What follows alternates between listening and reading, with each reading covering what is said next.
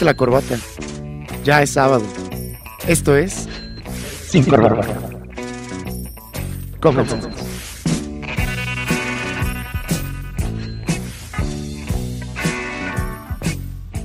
Y bienvenidos a una emisión especial del programa Sin Corbata. Yo soy Alejandro Ventura y hoy tengo a dos invitados espectaculares. Vamos a hacer una mesa de análisis en relación a un artículo que tiene que ver con el papel del ejército aquí en México. Bueno, tenemos a Enrique Vázquez, director general de la revista Anagua Global Review, y tenemos al maestro Karim González. Karim González es licenciado en Historia por la Universidad de Maryland, esto en Estados Unidos, graduado con honores en summa cum laude y eh, maestro en estudios de guerra por King's College en London, en Londres, Reino Unido. También es graduado con distinción em, en esta, esta área que estaría bueno, profesor, que nos pudiera explicar la parte de estrategias de la Armada de México y, bueno, secretario de la Asociación Mexicana de Estudios Históricos y Militares. Hoy vamos a hacer una deconstrucción del artículo que usted escribió para la revista Anáhuac Global Review y el ejército, ¿para qué? Así es el, ese es el título, muy característico de lo que viene siendo, eh, vaya, la, el coloquio mexicano. Y me interesa saber cómo nace la idea de querer escribir este artículo y por qué considera que es importante hablar de este tema. Claro que sí. Pues Alejandro, primero que nada, gracias por tenerme y Enrique por la invitación. No, el, este artículo en realidad surge porque, como menciona en el primer párrafo del artículo, Sí. el, todo surge de un comentario que hizo el presidente Andrés Manuel López Obrador, donde dijo que si por él fuera, él desaparecería el ejército. ¿no? Y esto es una entrevista que le dio a la jornada. Yo me enteré, pues así viendo las noticias, vi que hizo esa declaración. Sí. Y fue inmediatamente cuando, pues digamos, se me prendió el foco porque en, este país se habla muy poco de defensa, ¿no? Eh, hay que hacer una distinción entre defensa y seguridad. Aquí de lo que se habla mucho es seguridad, ¿no? Porque es lo que concierne al tema de seguridad pública, el tema de narcotráfico, delincuencia, crimen organizado, o sea, todos esos problemas que hay en este país, mm, por lo general es, es, es del área de seguridad. Defensa es cuando ya estás hablando de, sobre todo de temas militares, y ya cuando estás hablando también de la política exterior del país, la defensa del país propiamente, ¿no? De la seguridad nacional, la soberanía nacional y demás.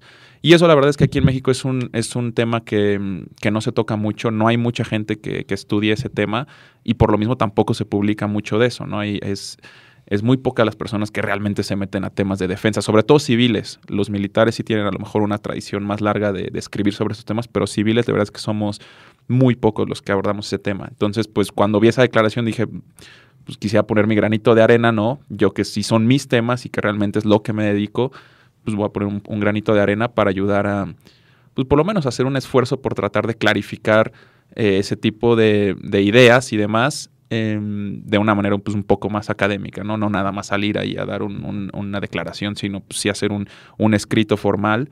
No es, no es un artículo académico, pero sí es un artículo de opinión formal eh, con investigación detrás de él, simplemente como para informar un poco más a quien lo quiera leer de las dinámicas que realmente existen detrás de, de una declaración como esas, ¿no? ¿Y por qué cree que no nos acercamos como civiles a temas de defensa? ¿Es cultural? ¿Es cuestión histórica? Aquí ¿Qué- en México, honestamente, es- son dos cosas. Una, bueno, yo creo que una es, es consecuencia de la otra. Eh, yo creo que es un, un bagaje histórico que cargamos aquí en México, Sí. porque la, la historia de México es una historia, a lo mejor no mucho en las últimas décadas, pero desde, digamos, desde la independencia y definitivamente desde la Revolución Mexicana, o sea, la historia de México es la historia de un país de golpes de Estado, de insurgencias, de guerras civiles, y eso la verdad es que sí deja una marca, sí deja una marca en, en el país, y yo diría, yo, yo argumentaría que desde después de la Revolución Mexicana siempre ha habido un, un miedo latente por parte del gobierno hacia el ejército, hacia las Fuerzas Armadas, una, una desconfianza también de alguna manera de, de decir a lo mejor desde algo, desde algo como un el miedo latente, ¿no? La espada de Damocles de una de un golpe de estado, por ejemplo, ¿no? Entonces, ese tipo de cosas es lo que a veces ha, hecho que todo lo que tiene que ver con temas militares sea tabú y nadie quiere hablar de eso y, todo lo militar es como que maligno y- y nadie quiere hablar de eso, ¿no? Y eso, por un lado, ese es el bagaje histórico que yo creo que tenemos, pero también por el otro lado tenemos uno, ideal, uno, uno idealista que es lo que explico aquí, que México siempre o, últimamente, desde yo creo que desde la Segunda Guerra Mundial, definitivamente después de la doctrina Estrada y demás, pues siempre se ha vendido como un país pacifista, nosotros somos amigos de todos, no nos metemos con nadie, nos llevamos bien con todos y el, supuesto equivocado que yo argumento en el artículo es que entonces se asume que como somos amigos de todos y somos pacifistas y no nos metemos con nadie, pues que entonces no necesitamos ejército, ¿no? Porque pues, no nos vamos a pelear con nadie. Y el artículo se trata justamente de desmentir ese, ese argumento, ¿no? Esa manera de pensar. Entonces yo creo que esos son, dos, esos son los dos factores por los cuales todo lo que tenga que ver con el tema militar, sobre todo desde el lado civil aquí en México, es muy, pues muy ignorado y a veces hasta no, no voy a decir prohibido, pero como que no, no es algo que se invite a, que se reflexione sobre eso, ¿no? A diferencia de países como Estados Unidos, por ejemplo, que, que pues son países obviamente mucho más intervencionistas, que está prácticamente en su esencia, ¿no? Meterse en todos lados. Y entonces el interés es el interés por temas militares en la población civil es mucho más grande. Y de hecho, algunos de los mejores estrategas en Estados Unidos son civiles, no militares. Es una cultura simplemente distinta por las circunstancias también de, del país propio. Enrique, tú cuando escuchas las declaraciones del presidente, ¿qué postura o qué reacción encuentras desde tu construcción en tanto al ejército y la postura, entre comillas, pacifista que quiere implementar aquí Andrés Manuel? Sí, bueno, muchísimas gracias Alejandro. Este, pues bueno, realmente, este, continuando con lo que dijo el profesor, este, hay que ver el ejército desde, desde, dos perspectivas, ¿no? Primero la visión ciudadana que tiene sobre el ejército, como es un tabú, como la gente sí le tiene cierto miedo también, pero incluso también cierta admiración al ejército, porque no hay que olvidar que el ejército, hasta hace unos años, fue la institución con mejor punto de vista, o sea, mejor vista por la población, que se percibe como la menos corrupta, que la, durante la guerra del narcotráfico con Felipe Calderón, aunque sí se tuvo una imagen negativa del ejército por la violencia que, tuvo la, guerra, el narcotráfico en las calles, también se tenía una visión muy positiva del ejército de que nos defendían, de que nos protegían y de que realmente también estaban como una, una especie de endema incorruptibles, ¿no? Además de que el ejército, el ejército mexicano también se presenta mucho en México para ayudarnos en el tema de desastres naturales. Yo soy de Los Cabos, por ejemplo, y me tocó en el 2014 vivir el, huracán Odil, que fue un huracán categoría 5, que destruyó prácticamente toda la, la ciudad de Los Cabos. Y pues bueno, realmente nosotros vivimos tres días prácticamente como en Zombieland, donde no había autoridad, donde había una especie de anarquía, donde la gente se seguía insegura, donde la gente comenzaba a trincherar sus propias casas, donde la gente salía con lanzas, salía con bats de béisbol, con rifles, como, como una película de zombies del fin del mundo, así. Estuvimos tres días sin ejército, tres días sin seguridad, tres días sin gobierno. Y fue ya el cuarto día cuando llega este, finalmente el ejército que lo envió el presidente Enrique Peña Nieto y realmente ellos llegaron a poner orden. Entonces, realmente tenemos una imagen también como parte de la población civil, una imagen también muy positiva del ejército respecto a que sí, cuando están ahí, cuando, cuando los necesitamos, llegan y realmente es que sí, sí los apreciamos. Por otro lado, este, la parte, el tema de seguridad hoy en día, la política de, Andrés Manuel López, López Obrador, el presidente de México, este, pues bueno, realmente ha sido un tema muy a debatir. Este, y por qué la famosa Guardia Nacional, ¿no? Que quiere desmilitarizar el ejército. Entonces realmente, bueno, eso desde una perspectiva muy personal me parece un poquito errónea y uno de los mayores este, ejemplos que pueden evidenciar esta estrategia fallida desde mi punto de vista personal es lo, que ocurrió el 17 de octubre de este año en Sinaloa. Correcto. Y aquí el tema de la agenda política, ¿por dónde podemos eh, entender la postura de Andrés Manuel si nos vamos en una cuestión personal, en una cuestión colectiva, ¿Qué vertientes podemos encontrar en el discurso que está tratando de defender o Yo creo que, digo, todo se resume muy fácil en, pues, en su famosa frase, ¿no? De abrazos, no balazos.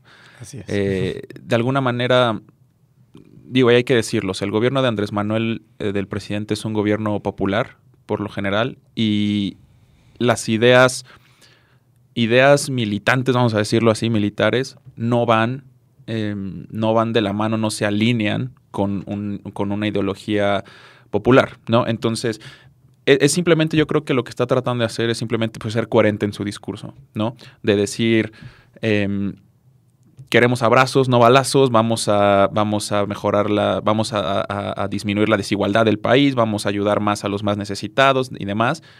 Y eso, en mi opinión, no sería coherente si lo, si lo la persigues al mismo tiempo que una postura no pacifista, ¿no? Entonces yo creo que de alguna manera, porque pues, todos esos conflictos, y esto es histórico, los conflictos militares, y hay una frase por ahí que, ahorita se me olvidó, pero bueno, el concepto es, los comandantes, los generales, pues son los que dirigen las, las, batallas, las guerras, pero pues quiénes son los que realmente pelean y mueren, pues es el pueblo, son los que van, los soldados son los que van y pelean, las familias son las que también sufren las consecuencias, realmente es el pueblo el que sufre las consecuencias de conflictos armados.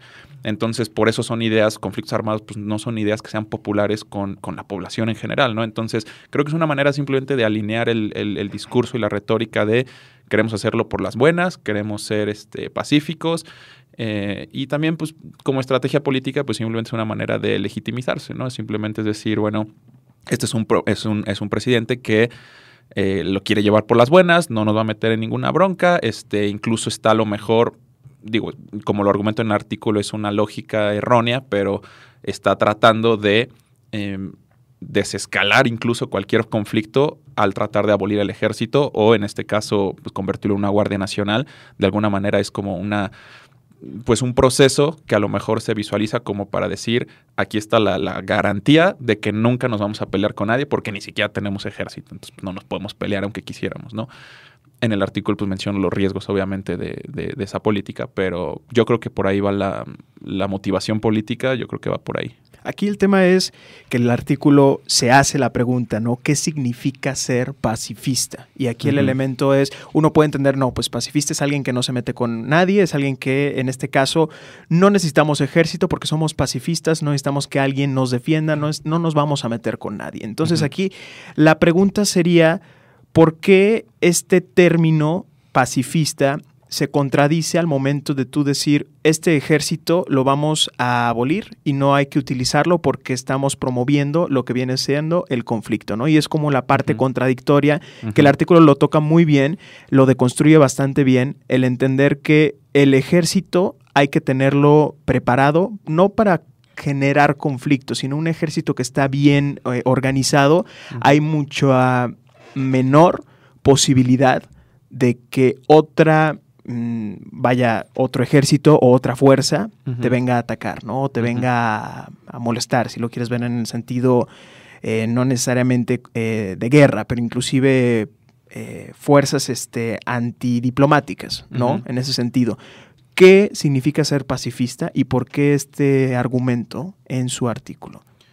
Ser pacifista, yo, yo hago la distinción en el artículo entre ser pacifista y ser no agresivo, ¿no? porque no, no son términos intercambiables y creo que ahí es donde se está cometiendo el error, que se está asumiendo que si si somos pacifistas, entonces no necesitamos ejército. O por el otro lado, que si no tenemos ejército, entonces significa que somos más pacifistas. ¿no? Y, ese es el error que trato de, construir. Yo como lo defino es, eh, como, puse la definición ahí, ser, ser pacifista significa que, que, tú rechazas toda violencia, que tú rechazas todo acto de hostilidad, o sea, simplemente es algo que no, no lo consideras una opción. ¿no? Eso es ser pacifista. Pero eso es muy diferente a ser no agresivo, porque incluso, y, como lo pongo ahí también, México es el mejor ejemplo de un país no agresivo pero que tampoco es pacifista. ¿no? México, desde que se creó el ejército mexicano en 1913, se ha visto envuelto en varios conflictos expedicionarios, o sea, guerras, pero México nunca ha sido el agresor, nunca ha sido el país agresivo. Cuando digo país agresivo, estamos hablando de quién es el que inicia las hostilidades, quién es el que declara la guerra, el que invade, o sea, el que, el que inicia el conflicto, ese es el país agresivo. México, a pesar de que se ha visto en muchas, eh, envuelto en muchas guerras, nunca ha sido el país agresor. Siempre ha sido, se ha, metido a los conflictos o ha sido arrastrado a los conflictos, pero nunca por iniciativa del gobierno mexicano. Incluso la Segunda Guerra Mundial, como el ejemplo que pongo ahí, pues mandamos al famoso Escuadrón 201 al, Teatro del Pacífico, ahí a los, a los 300 este, aviones que fueron a, combatir en el Pacífico. Y el problema ahí es que eh, a veces se confunde porque dice, bueno, pero pues fuimos a la Segunda Guerra Mundial, sí, pero el gobierno mexicano, cuando mandó al Escuadrón 201, lo que hicieron fue una declaración del estado de guerra, o sea, decir, estamos en guerra que es muy diferente a decir a una declaración de guerra, de decir vamos a declararle la guerra. Correcto. Simplemente fue, fue, un, anuncio de decir estamos en esta guerra, pero no estamos declarando la guerra. ¿no? Entonces, eh, eso de esa manera es como México justifica que nunca ha sido un país agresivo, pero no por eso significa que seamos pacifistas. Eh, tenemos una historia pues enorme igual de guerras civiles, este, eh, crimen organizado, delincuencia. O sea, es, es, casi imposible argumentar que México es un país pacífico. De hecho, como lo pongo en el artículo, estamos casi hasta abajo de la tabla de, del índice de, los países más pacíficos del mundo. Estamos... 34 me parece, ¿no? no, ese es, el, poder del ejército. Estamos en el lugar 34. Pero en el número de lugares de países pacifistas estamos en el 150 y tantos de 170. Estamos en, en el 20% de, de los países menos pacifistas del mundo, ¿no? Entonces, esa es la retórica que, estoy manejando. Podemos ser no agresivos, pero no necesariamente pacifistas. o sea que México está prácticamente, es un país en guerra que no está en guerra, ¿no? Exacto. De hecho, tenemos niveles de violencia más altos que países que sí están en guerra. Increíble, eso me parece. Y, volviendo al tema de la historia, a mí me gusta cómo lo describe, es el fantasma de, México, como esta, esta fuerza que lo platicaba con la revolución y con todos estos conflictos que llegó a ser la historia de México. ¿Cómo es este fantasma que nos sigue aquí, que sigue aquí paseando, ¿no? Y cómo nos impide en cierto punto cambiar la perspectiva o justificarnos precisamente porque no conocemos quizás otra postura o otra, otra salida, ¿no? Pasa también eso. Sí, e, ahí es, es es un poco volviendo a lo que mencionaba de la herencia que nos dejó la Revolución Mexicana, ¿no? La verdad es que sí es un, es un tabú. Digo, es la guerra más sangrienta de nuestra historia. Em, entonces también es un... Eso, ese, ese, tipo de conflictos deja marca, ¿no? Sí. Y también hay, otra cosa que hay que considerar. Em, digo, esto ya no, no, me meto a fondo a esto en el artículo, pero mucho también de la doctrina militar del país y por tanto de su defensa está muy influenciado obviamente por Estados Unidos. Cuando nosotros perdemos la guerra contra Estados Unidos en el, en el 47, 1847, em, de alguna manera perdemos un gran nivel de autonomía y soberanía. Y, la verdad es que pues teniendo al país más, a la única gran superpotencia del mundo aquí al lado, es difícil a su, o es, es, em, es difícil pensar que no tienen este, que ellos no están teniendo influencia en la doctrina de defensa del país, ¿no? Entonces. Gracias, maestro. Vamos a seguir. Eh, no te vayas, estás en la emisión especial de Sin Corbata. Regresamos. No te vayas. Pronto regresamos con Sin Corbata.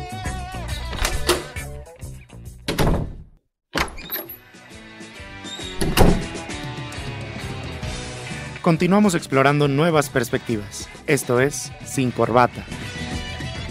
Y estamos de regreso en Sin Corbata en la emisión especial. Nos escuchas desde Radio Nahuac 1670M. Recordamos que también nos pueden escuchar a través de la aplicación Tuning Radio, la aplicación Somos Anáhuac y a través de radioanahuac.mx. También, eh, bueno, recordamos que esta, este es una emisión especial que vamos a tratar de hacer un análisis profundo en lo que viene siendo el artículo de nuestro invitado. Nos acompaña hoy Enrique Vázquez y el profesor Karim González.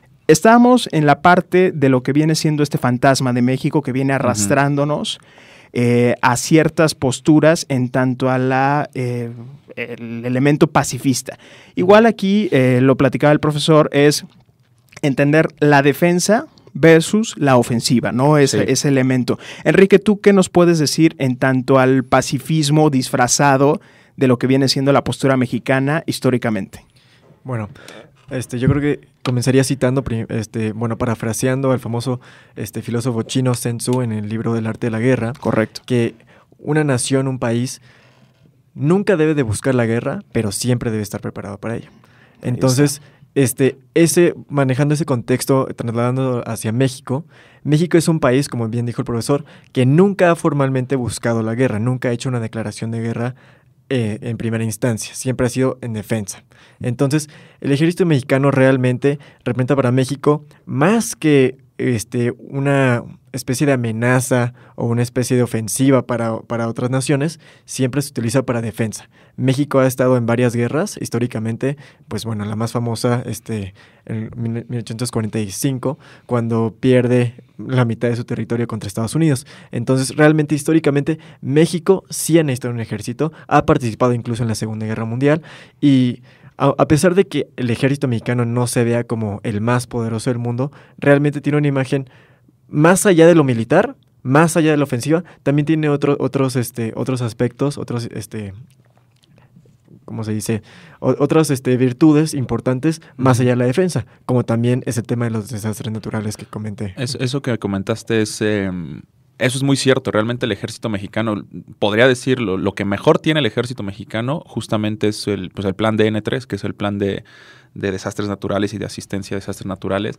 Y en, en, ese ámbito, la verdad es que el ejército mexicano sí es un referente internacional, al punto de que creo que cuando fue el, huracán Katrina allá en, Estados Unidos, en, Nueva Orleans y por esa zona del, sureste de, Estados Unidos, el ejército mexicano obviamente fue a ofrecer ayuda, pero también eh, fueron a capacitar a las Fuerzas Armadas estadounidenses eh, en, planes de reacción de desastres naturales y demás. Entonces, la verdad es que el, todo el plan DN3 y el, ese esa estructura, esa parte del ejército, sí es de lo mejor que, tenemos. Eh, también, obviamente, en combinación con la Marina, pero, pero sí es de lo mejor que, tiene el ejército mexicano. Y qué triste, ¿no? Entender que ahora se quiere, bueno, por lo menos la idea está ahí sujeta. Igual, no sé qué tanto peso crea usted que puede llegar a tener una declaración como la que postula Andrés Manuel en un futuro y también la inclinación del propio ejército a decir pues ahora vamos a tener quizás un menor apoyo en parte del gobierno, inclusive ya hoy nos ven como una fuerza obsoleta que no nos, no nos necesita el país, ¿no? ¿Qué tanto peso tiene eso y usted cómo ve el futuro en tanto a lo que lleva, va a llegar a ser el ejército aquí en México? El peso más fuerte, eso, digo, tiene dos consecuencias. Una, pues es el riesgo que se asume, que es todo lo que trata el artículo del riesgo realmente de hacer el ejército. Lo que no, no, hablo mucho en el, en el artículo, pero es el golpe de, moral que, tiene eso, ¿no? Que sí lo hemos visto, las inconformidades, los descontentos que hay entre las filas del ejército, entre la tropa, como dicen por ahí. Y, y yo creo que esa es la consecuencia más grande, ¿no? Digo, el problema con la iniciativa de la Guardia Nacional es que o sea, en concepto hace sentido. Muchos países tienen Guardia Nacional, ¿no? En España se tiene la Guardia Civil, vaya, desde el tiempo de los romanos se ha tenido, hay, hay, hay ciudades y hay imperios y países que han tenido guardias nacionales, guardias civiles, Estados Unidos tiene una guardia nacional, o sea, no, no es un concepto nuevo ni radical. La cuestión es cómo se va a implementar, ¿no? Porque en Estados Unidos, pues sí existe una guardia nacional, pero también existe un ejército, una marina, una fuerza aérea y unos marines, ¿no? Entonces, Correcto. Ah, pero aquí la iniciativa es distinta. Aquí la iniciativa es de alguna manera desaparezcamos a las Fuerzas Armadas, Marina y Ejército y convirtámosla en una Guardia Nacional. Y eso ya es una iniciativa distinta, ¿no? Realmente el problema yo más grande que yo veo con la Guardia Nacional ahorita es que no, no es claro todavía pues cómo va a funcionar, cuál va a ser, cómo va a funcionar, cómo se va a ejecutar. Em, de alguna manera la incertidumbre es lo que, lo que, el problema más grande que yo veo. Y desde el punto de vista pues también administrativo y de moral que menciono, aunado a lo que tú dices, es que pues obviamente el ejército y la marina pues son instituciones independientes, ¿no? Tienes una Secretaría de Marina y una Secretaría de la Defensa Nacional. Hasta donde yo me quedé, la, iniciativa de la Guardia Nacional em, lo que pretende hacer es que la Guardia Nacional esté ya bajo el mando de la Sedena. Entonces eso, eso hace que la Marina pierda su autonomía. Ya no, ya no podemos decidir por nosotros mismos, ya, ya somos, ya estamos sujetos a a, pues, a las decisiones de la Sedena, ¿no? Nos, estamos, nos está absorbiendo básicamente el, ejército, la Sedena, y pues obviamente eso trae mucha inconformidad porque pues ya dependes de ellos, ya tu presupuesto depende de ellos, o sea, ya pierdes mucha autonomía como institución, ¿no? Entonces, pues por eso la Marina tampoco está muy contenta por el, por el asunto y, pues es que ese, tipo de, de, de, disposiciones burocráticas que todavía no están muy claras cómo van a funcionar y yo creo que pues también ese es el riesgo, ¿no? Además de que también el otro riesgo que yo veo con, esta política es que por ahí, sal, por ahí no, no, sé si fue el presidente o fue el secretario de Defensa, que dijeron que la transición a, la Guardia Nacional para que ya estuviera operando al 100% llevaría aproximadamente unos tres años. ¿no? Entonces, bueno, entonces hablas de un periodo de transición de tres años, lo cual significa que en este sexenio solamente los últimos tres años van a tener una Guardia ah, Nacional ya operativa mi pregunta siempre ha sido, bueno, ¿qué pasa si la siguiente administración, suponiendo que a lo mejor ya no es Morena, ya es otro partido completamente distinto, y dice... Borrón y cuenta nueva, Y dice eso de la Guardia Nacional, no, no, no nos gusta, no va con lo nuestro, vámonos a como estábamos. Y entonces son otros dos, tres años para revertir la transición. Y entonces pues, estás hablando de seis años donde las Fuerzas Armadas y la defensa del país estuvo en un completo desorden por estar haciendo esas transiciones. Nos dejaría un... y, pues nos deja muy vulnerables, ¿no? La verdad es que sí te deja muy vulnerable, y yo, pero yo creo que muchas veces no miden el riesgo de esa vulnerabilidad porque siempre asumen que nuestra postura pacifista es lo que nos va a proteger.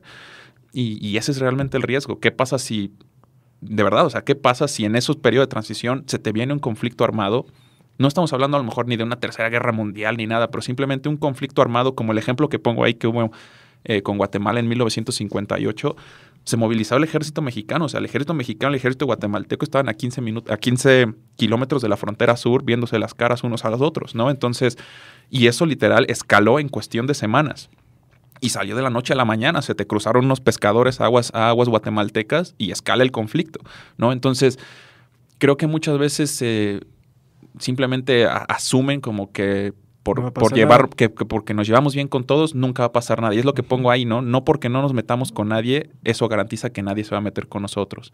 Y si no tienes cómo, cómo repeler o cómo disuadir esa agresión, que es lo que explico en el artículo, lo que disuade la agresión pues es la fortaleza, la debilidad invita a la agresión, ¿no? Entonces yo por eso argumento que es importante tener un ejército em, moderno, un ejército bien entrenado, un ejército capaz de realmente defender eh, defender el país, ¿no? Si no, la verdad es que los efectos de la disuasión no funcionan. Enrique, ¿tú qué puedes decir? Pues aquí, de hecho, me gustaría partir la conversación en dos bloques. O sea, por un lado, cuáles serían los efectos de la Guardia Nacional para los propios militares, porque también tenemos que ver el punto de vista de la defensa de los propios militares. es decir, el, gran tema de AMLO fue de el, debate de por qué se quiere llevar a cabo la, la realización la operación de la Guardia Nacional es precisamente el tema de los derechos humanos, ¿no? Correcto. Y el tema del fuero militar. Entonces sabemos que los militares tienen sus propias leyes, sus propias reglas civiles, que no aplican para el resto de los civiles este, normales y, que, y que para ellos este, pues realmente tienen licencia para matar, tienen licencia para muchas cosas que les permite llevar a cabo su labor y que al mismo tiempo los protege. Entonces estamos hablando que si a los militares les quitamos el fuero militar, también estaríamos desprotegiendo a nuestros militares y pues bueno, eso como dijo, bien dijo el profesor, causa un descontento y una baja moral. Y eso lleva años, o sea, desde que se implementó la ley de seguridad interior, que ya se metió al ejército a las calles para hacer labor policíaca, pues desde entonces se ven los efectos. O sea, como tú bien dices, o sea, los, soldados están entrenados para matar. Correcto. ¿no? no es la labor del policía. La labor del policía es desescalar los conflictos y mantener el orden público y, mantener, eh, pues sí, que, prevalezca el orden. Esa es la labor del policía. De que puede usar fuerza letal, pues sí, también traen pistola y todo, pero su entrenamiento es para mantener el orden y la estabilidad pública. El militar no, el militar es un entrenamiento letal. Entonces, ¿qué pasa? Metes al ejército a las calles a hacer labor policíaca, pero después no les das la protección legal y entonces después les estás haciendo juicio y estás este, arrestando gente porque, porque abusaron de la fuerza, porque supuestamente abusaron, de la fuerza, exceso de violencia. No digo que no haya casos específicos donde sí haya habido violencia o acciones injustificables, pero en general muchos de los, de los problemas que, que se dieron con, con, esta ley de seguridad interior, pues vinieron de eso, justamente del fuero militar. Entonces, perfectamente como tú lo dices, si tú les quitas ese fuero militar, pero no les estás dando una nueva capacitación, no le estás cambiando el chip a que hagan labor policíaca, ellos van a seguir haciendo sus labores militares. Sí, no, y es, este, como coloquialmente lo dice, no es mandar al ejército al combate sin fusil, ¿no? Aquí literal les quita su protección y el ejército ahora pues ya no tiene esa, ese respaldo legal que les permite... Y de ahí viene mucho del descontento que se ha, se ha mostrado, o sea, de verdad mm, se ha mostrado mucho descontento entre la tropa, este, mucha gente, también por eso el tema con la Guardia Nacional pues también la pregunta es, bueno, pero ¿a quién vas a meter a la Guardia Nacional? ¿no? El presidente hablaba de, movilizar creo que entre 30 o 50 mil elementos de las Fuerzas Armadas a la Guardia Nacional. ¿Quiénes van a ser? ¿no? O sea, va a ser voluntario y si no es voluntario, los vas a obligar a que se metan a una Guardia Nacional. Voluntariamente a fuerzas. Ajá, exacto, voluntariamente a fuerza, pero, pero ¿cómo va a funcionar, no? O sea, los vas a, les vas a dar un, un, reentrenamiento, porque pues la vocación, y yo siempre lo he dicho, o sea, realmente el militar, el ser militar es una vocación, porque de alguna manera estás, estás sacrificando mucha de tu libertad personal por servir a tu país. y no olvidemos que son personas que realmente los podemos ver como héroes también, o sea, arriesgan su vida para defender la patria nacional, para defender a, la, ciudad, a la, ciudadanía mexicana. Es decir, no podemos ver al ejército como un enemigo. Cuando son personas que realmente están arriesgando sus vidas, se ponen este, al frente de batalla y pues están dispuestas a hacer lo necesario para defender al país. Y es que es increíble, de verdad, o sea, porque la... Y es muy triste también ver em, también esa percepción que se tiene el ejército, que en algunos lugares no, se les respeta, de verdad. Y, han salido muchos videos. Por ahí vi uno, creo que fue en Michoacán, el año, hace unos meses, eh, donde justamente se ve cómo civiles simplemente eh, que están en descontento, desacuerdo con algunas de las actividades, operaciones del ejército, atacan a los militares y les, y les quitan las armas y los humillan y demás. Y lo, pero lo mismo, los militares no, reaccionan porque justamente como no tienen la protección legal, saben que si abren fuego contra ellos, que si los, em, los contrarrestan de manera violenta, ellos son los que se van a meter en una bronca legal. Entonces los estás dejando prácticamente desprotegidos, desprotegidos. Y, pues es que eso se ve muy mal. O sea, ¿en, qué cabeza cabe ver que un civil esté atacando a sus propios militares? O sea, eso, eso para mí es, es de verdad trágico. El elemento del ejército visto como una fuerza eh, que se puede abolir, ¿se ha visto antes en la historia de México o es la primera vez que ha llegado con tanta fuerza esto? En la historia de México, sí.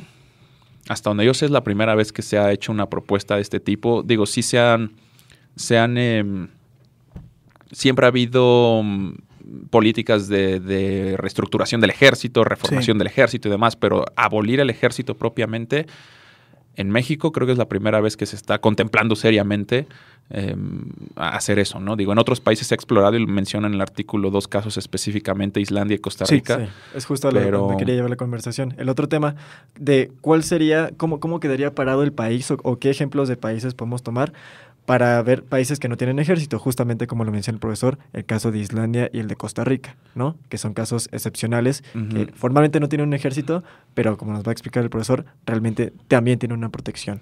Sí, como, como, lo, argumento en el, eh, como lo argumento en el artículo, perdón, el, el, el tema con Islandia y Costa Rica es que sí abolieron sus ejércitos o han abolido sus ejércitos, pero eso no significa que estén desprotegidos. Exactamente. Ambos son, Islandia es miembro de la OTAN, la alianza militar más poderosa de la historia.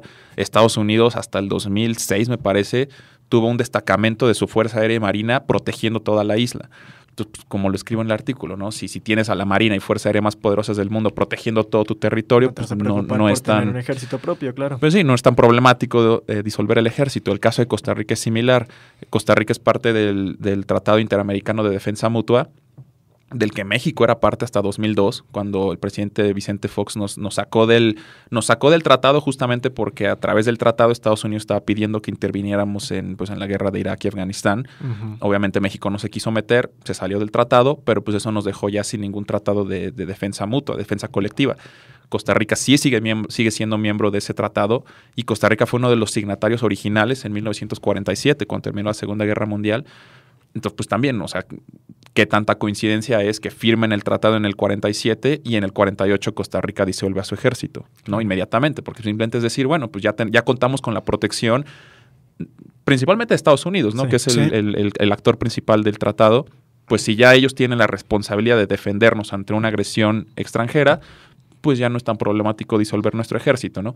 Entonces, por eso, por eso menciono esos dos casos, porque no es tan sencillo como decir, porque Costa Rica ha sido alabado por activistas pacifistas como el, gold standard, así como que todos deberíamos seguir el ejemplo de Costa Rica, miren qué país tan bonito y tan pacifista y no tienen ejército, pero incluso si, como pongo en el artículo, si excavas un poquito más a fondo, no tiene ejército propiamente, pero Costa Rica sí tiene fuerzas especiales meramente militares y están entre algunas de las mejores de Latinoamérica.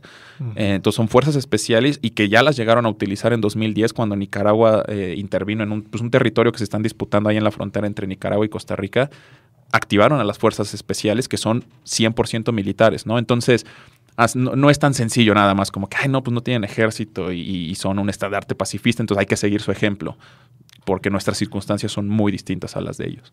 Y en el caso de México, entonces, si México deshiciera su, ejército, si lo desestabilizara, pues también entonces nosotros no tenemos el caso de Costa Rica o de Islandia que tenemos un respaldo militar. No tenemos alianzas militares que nos respalden. Entonces tenemos que ver por nuestra propia defensa. Y además, digo, tampoco hay que olvidar, Estados Unidos sí es nuestro aliado, pero también siempre está la creciente amenaza de Trump y, de, y, de, cualquier presidente que es Estados Unidos, que históricamente ya ha invadido México e incluso se ha apropiado parte de nuestro territorio. Entonces, pues el hecho de dejarnos completamente desprotegidos frente al vecino del norte, pues tampoco me parece que sea la mejor idea, ¿no?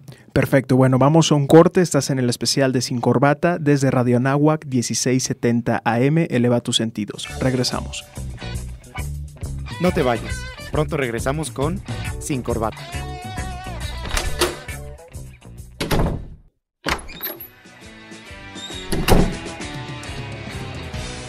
Continuamos explorando nuevas perspectivas. Esto es Sin Corbata. Y estamos de regreso en el último bloque del especial de Sin Corbata. Recordamos que nos pueden escuchar desde radio.anahuac.mx, la aplicación Tuning Radio y la aplicación Somos Anahuac. También nos pueden escuchar eh, desde 1670 AM, que es eh, amplitud modulada. Y bueno, esta parte ya, el análisis, vamos a concluir la idea del ejército y cómo se debe de utilizar el ejército. Aquí tengo a Enrique y tengo al profesor Karim que nos van ya a platicar para cerrar este análisis en tanto a cómo se debe de utilizar el ejército. Yo quiero poner tres eh, problemas internos que tenemos. que lo platica el profesor en su artículo, que es el índice de desigualdad, es la crisis de seguridad interna y también los servicios públicos deficientes, ¿no? El ejército, ¿cómo se debe utilizar y por qué no abolir esta gran fuerza que es el ejército mexicano? Como lo pongo ahí, creo que a veces el, malentendido viene del rol que realmente juega el ejército, ¿no? Y, y, yo creo que por eso, como lo especifico en el artículo, se malinterpreta como que ejército es equitativo a agresividad, hostilidad, y es todo lo contrario, como tú lo mencionaste, realmente el rol del ejército es la defensa. Y como lo pongo ahí, es una, hay una razón por la que tenemos una Secretaría de la Defensa Nacional, no de la Ofensiva Nacional. ¿no? realmente el ejército está hecho para defenderse. Las doctrinas siempre son de defensa. Y, ese es realmente el, rol principal del, ejército. Em, como lo menciono también en el artículo, el problema de lo que un ejército busca lograr es el efecto de disuasión. Y, también lo pongo de una manera muy coloquial ahí en el artículo con el ejemplo de, pues, del chancletazo, ¿no? Que, luego dan las mamás aquí en México. Correcto. La, disuasión simplemente es pues que la amenaza de que te van a dar un chancletazo es lo que evita que hagas lo que ella no quiere que haga, ¿no? De que te portes mal, de que desobedezcas, lo que, lo que sea. Es la amenaza del golpe que te pueden dar lo que hace que no lo hagas. Eso es disuasión. Y eso es lo que el efecto que los ejércitos buscan proyectar hacia el, hacia el exterior, ¿no? El de decir, si te metes conmigo, te, toca este, te va a tocar un trancazo de este tamaño, ¿no? Entonces, eso es la disuasión y ese es el efecto que los ejércitos buscan alcanzar. Obviamente, si tú no tienes un ejército con el que dar el chancletazo, no vas a tener disuasión. Nadie, si tú le dices a alguien, si tú amenazas a alguien con darle un golpe, pero no tienes nada con qué pegarle, no, no funciona el efecto. Entonces, esa es la, yo creo que la vulnerabilidad principal de lo que argumento en el artículo que e-, ese sería la, pérdida más grande en, la política exterior de México, de que pues ya prácticamente en, la, en, la, en el escenario internacional, en las mesas de negociaciones internacionales, pues ya nadie te toma en serio porque ya no, no representas una, una amenaza, ¿no? Y, esto lo vemos hasta, tampoco lo pongo en el ejército, pero por ejemplo, digo en el ejército, en el artículo, pero tomemos el, ejemplo, por ejemplo, de Corea del Norte, ¿no? Corea del Norte, un país muy chiquito, una población muy pequeña, eh, pero está, está peleándose con los grandotes simplemente por la disuasión nuclear que tiene, ¿no? El hecho de que estén desarrollando armas de destrucción masiva lo está poniendo en la misma mesa de negociaciones con Estados Unidos, con, Rusia, con China, con países con, las, con los que fuera de eso no podría competir ni remotamente. Pero esa es la, esa es la, fuerza de, una, de tener un, un, elemento de disuasión, ¿no? Ellos lo están haciendo a través de sus armas nucleares, obviamente aquí en México no, no desarrollamos armas nucleares, pero pero ese es el efecto, ¿no? Y, muchas veces yo lo veo simplemente, como lo pongo en el artículo, e, el prepararse para la guerra no es un deseo por la guerra, ¿no? Pero como lo pongo ahí, los que mejor están preparados para pelear usualmente son los que no necesitan pelear, justamente porque están disuadiendo la agresión. La fortaleza es lo que disuade la agresión. la debilidad invita a la agresión, ¿no? ¿Con quién te vas a pelear primero? Pues contra el debilucho, no te vas a ir contra el fuerte que sabes que te va a vencer, ¿no? Entonces, ese, ese realmente es el efecto más, más em, el, daño más grande que se podría hacer a la soberanía nacional y a la seguridad nacional al, abolir el ejército, que te deja básicamente pues sin elementos contra los, con los cuales ejercer esa, ese apalancamiento en las mesas de negociaciones. No tienes nada con qué, em, digamos, amenazar o con nada con qué em, hacer que te toman, exacto, hacer que te tomen más en serio y que realmente tú puedas hacer demandas, ¿no? Porque muchas veces en los tratados, en las negociaciones internacionales, pues no es que se esté hablando de que te vamos a invadir ni nada, pero simplemente es, es una amenaza presente, es una amenaza latente, presente, que si la cosa llega a escalar, si llega a sus últimas consecuencias, todo mundo sabe dónde están parados todos. Y eso no ni siquiera es necesario llegar a, ese, a esas últimas circunstancias. El hecho de saber que se puede llegar a esas circunstancias es lo que hace que la disuasión funcione. Y toda esa dinámica se explica mejor en el contexto de la Guerra Fría, ¿no? O sea, justamente, ¿por qué fue la Guerra Fría? Precisamente porque no puede haber una guerra caliente, no puede haber un, conflicto directo entre las dos mayores superpotencias de aquella época, que eran Estados Unidos y la Unión Soviética. Sí, la disuasión nuclear es, pues, es como la forma suprema de disuasión, ¿no? Realmente es. lo que, incluso como lo llego a mencionar ahí, se puede argumentar que la disuasión nuclear es lo que ha mantenido la paz global desde la Guerra Fría. O sea, es una de las razones por la cual no nos hemos matado mutuamente, es por, el, por la capacidad destructiva de las armas de destrucción masiva. El, coloquialmente en inglés llamado MAD, ¿no? Mutual Assured Destruction. Ahí está. Lo que, sí, de hecho yo, asegurada. y yo lo que argumento cuando enseño estrategia es justamente si, si no existieran las armas de destrucción masiva, y que es otro argumento contra los que también buscan em, deshacerse, o sea, que quieren el desarmamento de todos los arsenales nucleares del mundo, lo, lo que, si no existen las armas de destrucción masiva, lo único que estás provocando es que haya más que, ya, que haya más incentivo para hacer la guerra, porque si la guerra es menos destructiva, entonces ya la podemos hacer. Ahorita no, ahorita con armas de destrucción masiva, una guerra, cualquier objetivo político que tú trates de perseguir con esa guerra, no lo justifica, no justifica el riesgo de iniciar un intercambio nuclear. O sea, no hay, no hay ningún objetivo político que pueda justificar una guerra nuclear. Eh, si no existen, si no existen las armas nucleares, entonces a lo mejor ya podría algún país justificar una guerra, porque dices, bueno, pues no, no vamos a exterminarnos, no, vamos a, hacer, no vamos a hacer el mutual assured destruction, el Vamos a estar en Zombieland.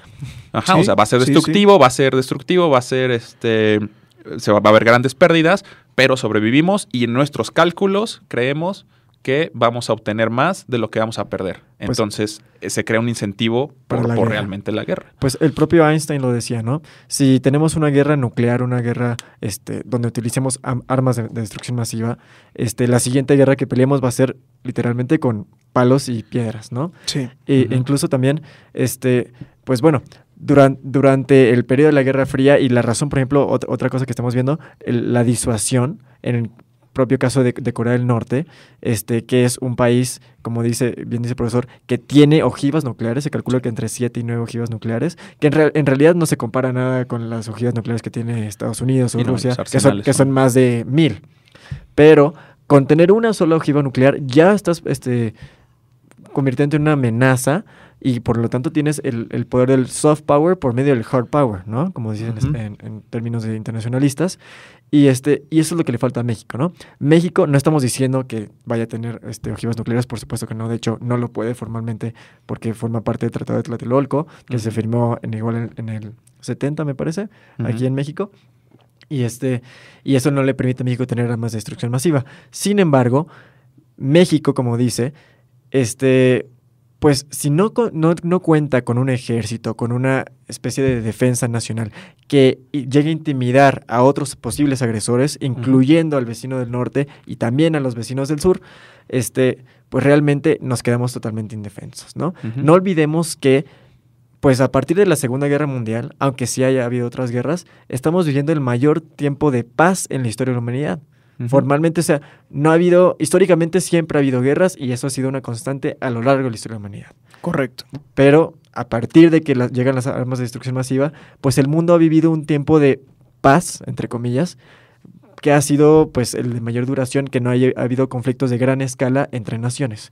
Entonces, si México este, el, el, hecho de que estemos en un periodo de paz no significa que los demás países no tengan ambiciones geopolíticas y que no busquen también luchar por recursos, porque eso es en el futuro, las próximas guerras van a ser por recursos, por temas de recursos energéticos. Entonces, si México es un país rico en recursos, que tiene una posición geopolíticamente estratégica y que, y que además se vuelve vulnerable, pues por supuesto que va a ser un objetivo, un target para cualquier otra potencia que busque y es que lo que yo argumento también en el artículo es que yo creo que muchas personas a lo mejor sí ven eso en el futuro, pero entonces el argumento es, bueno, pues cuando llegue el momento nos, pues nos preparamos. ¿Para qué ahorita, si ahorita tenemos todos estos problemas que mencionaba Alejandro, por qué vamos a invertir ahorita en nuestra defensa si a lo mejor un conflicto de esa índole no va a venir hasta dentro de 50, 80, 100 años que ya los recursos empiecen realmente a ser escasos?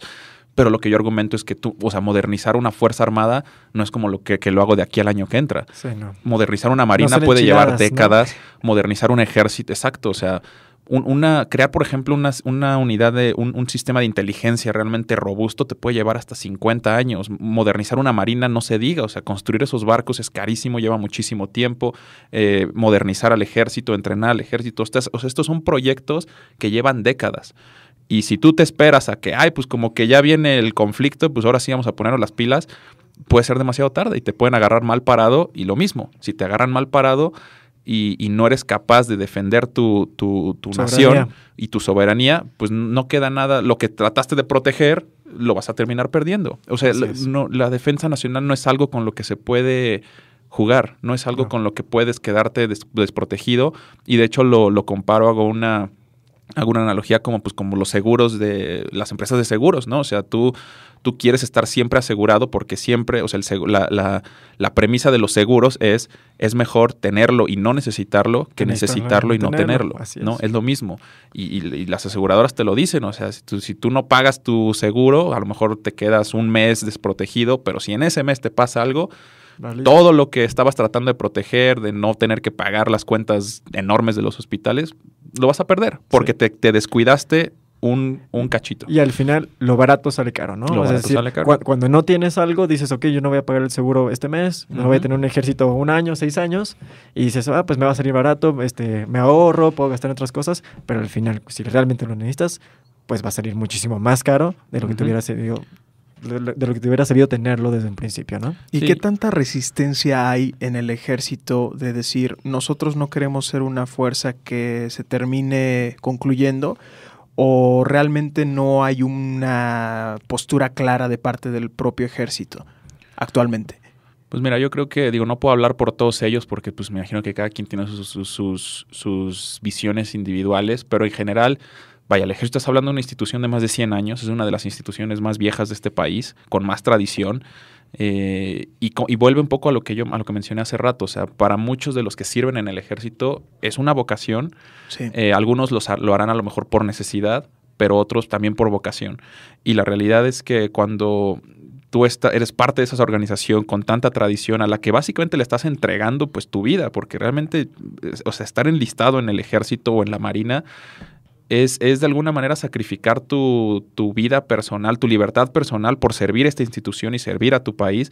Y si, y si tu propio gobierno de alguna manera te está mandando un mensaje de decir, te considero que no eres útil o necesario, pues el, efecto que eso tiene en, ti es como decir, pues sabes que no, no te necesito, no te necesito, no te quiero y mejor te voy a mandar a hacer otra cosa que no es lo que originalmente tú querías hacer y porque ya es una labor completamente distinta. Digo, obviamente los policías también están sirviendo al país, están sirviendo a la sociedad, también tienen su rol, pero es en otro ámbito distinto, es un, son roles distintos la seguridad y la, y la defensa, ¿no? Eh, lo que la Guardia Nacional trata de hacer pues, es amalgamar los dos, no fusionar los dos, que de alguna manera tienen que colaborar. Obviamente en, en, situación de una crisis pues le entran policías, le entra el ejército, le entra todo mundo. No es que siempre se mantengan eh, separados, pero sí tienen roles muy definidos. Colaboran, pero se mantienen independientes. Y, ese yo creo que es el, impacto más fuerte pues, de, esa retórica, ¿no? De, ese resentimiento que realmente se pueda generar entre los, los miembros de decir, no nos valoran, no nos no, no, ven lo, no ven nuestra vocación y nuestra profesión como algo útil cuando y, eso obviamente hace disonancia con una tradición tan larga. O sea, si realmente no fuéramos útiles, pues no existiríamos. Pero si seguimos aquí después de más de 100 años y que alguien nos venga a decir ahorita que, pues, saben que no, como que no, no les vemos mucho caso que sigan existiendo, el golpe moral, la verdad es que sí, sí es grande. Deprime. Y yo creo que este, este tema realmente, el conflicto sobre la posición del ejército, cuál es su papel y por qué se llevó todo el tema de la Guardia Nacional a la, a la agenda este, del, del presidente Andrés Manuel, es que realmente el ejército no se ha utilizado en época reciente para lo que eran su, sus funciones establecidas, cuál, era, cuál, era, su rol principal. Es decir, el, el, rol del ejército, como bien dijo el profesor, es la defensa nacional, ¿no? Y también tiene otras funciones. Sin embargo, lo que sí no es, sin duda, es policía.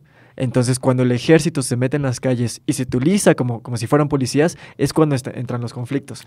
Porque marca una ineficiencia por parte de las fuerzas policíacas, que, bueno, obviamente no las vamos a desacreditar, pero tienen su rol también muy importante. Sin embargo, se han visto sobrepasados por las propias fuerzas de los grupos de delincuencia organizada en México, ¿no? Sobre todo en Y eso que mencionas también, yo argumento que también crea el, crea el incentivo equivocado, porque entonces, si el ejército está entrando a consecuencia de la deficiencia de la policía que no está pudiendo controlar la situación, y tú metes al ejército, obviamente con ganas de pues, simplemente resolver la situación y, mitigar el daño y las repercusiones, pero también estás creando un incentivo en el que si no se maneja correctamente, lo que le estás diciendo a la policía es, no te preocupes, el ejército lo resuelve, tú quédate como estás. Así es. ¿no? Entonces, tiene que, e, e, es el incentivo, y más si es indefinido, porque pues, si, hubiera una fecha de decir, bueno, le va a entrar el ejército, pero le va a entrar un año, seis meses, 18 meses. y en, tal fecha se van a ir y tú, o sea, tienes de aquí a esa fecha... Para entrenar a los policías. Para reorganizar tu fuerza policíaca y ver cómo le haces, porque tú vas a, rentar, vas a regresar a tomar la responsabilidad que tenías, ¿no? Sí, porque si no, a la larga también tener el ejército en las calles por mucho tiempo, pues eso genera otras consecuencias. Y ya la imagen que teníamos tan positiva del ejército nacional, pues comienza a, deteriorarse cuando entra en conflicto con el tema de derechos humanos. Sí, no, ya lo hemos visto. Sí, y, y, eso como ya lo hemos discutido, pues realmente no es el, problema del ejército, no es la culpa del ejército, sino simplemente están haciendo sus funciones y están ahora sí que invadiendo las funciones que no le repercuten. Pues ahí está, gran tema, ojalá el diálogo siga fluyendo y bueno, que no se pierdan estas ideas tan importantes y tan relevantes. Quiero agradecer a Enrique y al profesor Karim por estar aquí, por acompañarme y debatir, discutir, analizar un tema tan tan importante como es el papel del ejército. Eh, gracias y bueno, esto fue un especial de Sin Corbata. Eh, yo soy Alejandro Ventura, escúchanos desde Radio Nahuac 1670 AM. Gracias por acompañarnos. Esto fue Sin Corbata. Te esperamos el próximo programa para darte un nuevo tema y una nueva perspectiva. No olviden sintonizarnos en Radio Nahuac 1670 de AM. Eleva tus sentidos.